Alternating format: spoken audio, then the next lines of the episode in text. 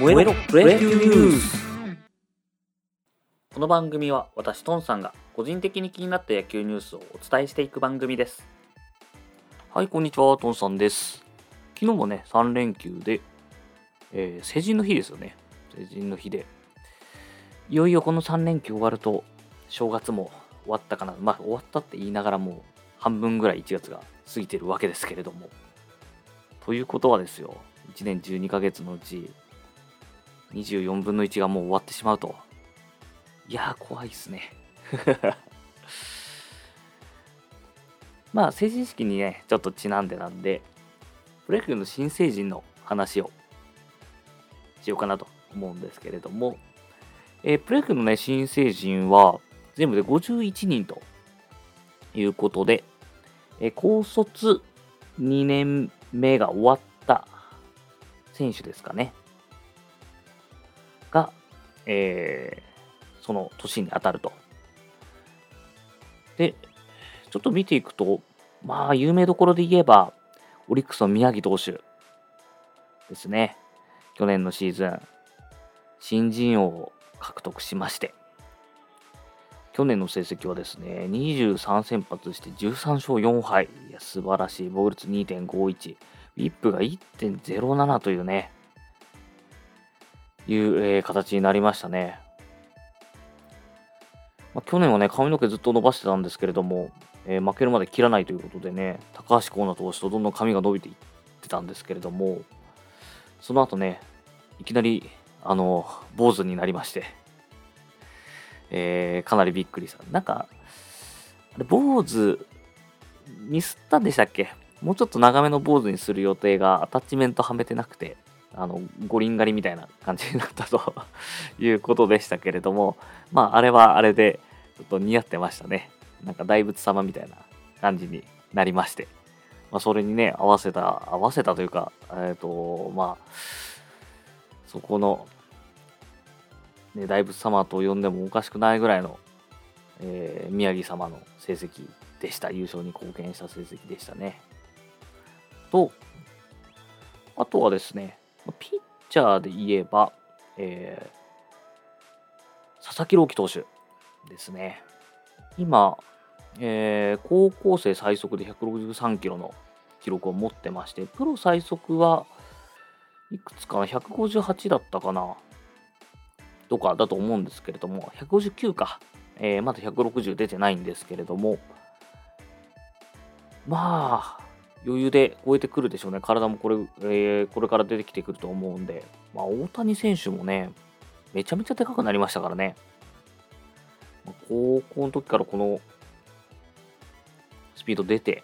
で筋力ついてくればと思うんですけれど、まあ、ちょっと故障がやっぱ怖いですね。佐々木朗希投手は、あれですよね、故障の、えー、まあ、するかもという話もあって、甲子園の最後の試合、投げなかったんですよね。投げてれば勝ったんじゃないかという話があったんですけれども、佐々木投手、えー、投げずにですね、花巻東高校に負けまして、まあ、甲子園というか、あれですね、えー、予選大会ですね。岩手県の、えー、予選大会で、え、決勝戦において花巻東に負けてしまうと。佐々木投手は登板せずという、えー、結果でした。これがね、いろいろ問題になってまして、投げるべきだとかね、いう話が結構ありましたけれども、結果まあ、もしかしたらここの甲子園出なかったことによって、壊れなかったかもしれないですし、甲子園ね、やっぱ連投連投なんで、まあ、そんなのが巻き起こってましたね。まあ、佐々木投手に関しては次のステージのプロっていうところに来たんで、あのー、もちろんその選択は良かったのかなと思うんですけれども、まあ、一緒にね、目指してた選手たちが、えー、ちょっと残念なんじゃないかっていう論争が巻き起こっておりました。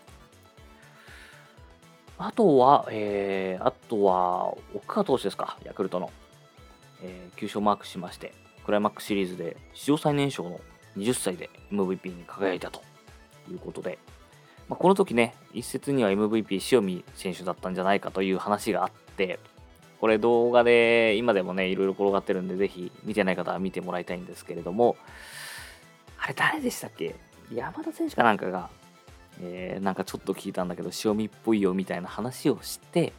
で、えー、発表をそわそわしてみんなで待って、えー、発表されたら奥川選手でみんなずっこけるっていうね。高津監督もずっこけてましたからね。ちょっと仲の良さが現れた場面ではありましたけれども、その奥川投手。っていうところが、えー、有名どころでは、二十歳、新成人ということになりますかね。あとは、えー、阪神の及川投手とか、えー、中継ぎで39試合登板とか、あとは広島の玉村投手もう、えー、今年、今年とか2021年にシーズン1軍で初登板したんですけれども、先発17試合投げまして4勝7敗と負け越してしまってはいるんですけども、防御率3.83と、まあまあ悪くない感じでしたね。まあこれで20歳ですから。この投手ね、まあ、他の投手はもともと学生の頃からすごい有名な投手だったんですけれども、玉村投手はですね、高校がですね、県立なんですよ。地元の県立高校にいまして、で、甲子園出場経験はなかったんですけれども、えー、福井県の予選大会で、えー、し決勝まで行って、惜しくも準優勝というところ、そこまで、えー、チームをね、導いていったという投手でございます。なかなかね、まあ、甲子園で活躍したあの公立高校っていうと、吉田康生投手とか思い出されますけれども、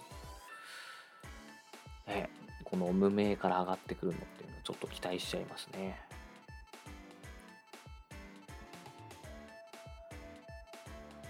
あと、えー、野手で言うと、えー、宮城投手の同僚、オリックスの紅林選手、あ、大型ショートだって言われてますけどね、紅林選手は身長めっちゃでかいんですよね。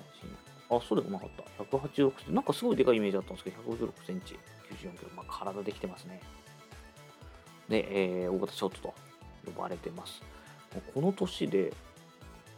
ね、えー、早生まれなんで、まだ19歳なんですよ。2月生まれで。で、136試合出てますからね。これは期待しちゃうでしょう。そんなあたりの選手が今、1軍では活躍してきていると。あとは、えー、まあ、今季あたりからブレイクしてくるかなと思われているのが DNA の森選手だったりとか、あと楽天の黒川選手とかもね、ちょこちょこ出ておりましたけれども。まあ、まだね、高卒3年目なんで、あと2年やって大卒選手と並ぶっていうね、まあ、ちょっとね、村上選手、ヤクルトの村上選手があの成長早すぎて、ちょっとおかしくなってるんですけど、普通、まあ、ここまでいかないですよ、やっぱり。ピッチャーとかね、たまに、あの高卒1年目でお化けみたいなの出てきますけども、ま、そうそうやっぱり体できてないですし、ねえー、難しい中で、まあ、1軍でもすでに活躍している選手がいるので、今後も、えー、期待大ではあります。はい、えー、本日はですね、プロ野球界の新成人ということでお届けしました。えー、それではですね、えー、お相手は父さんでした。また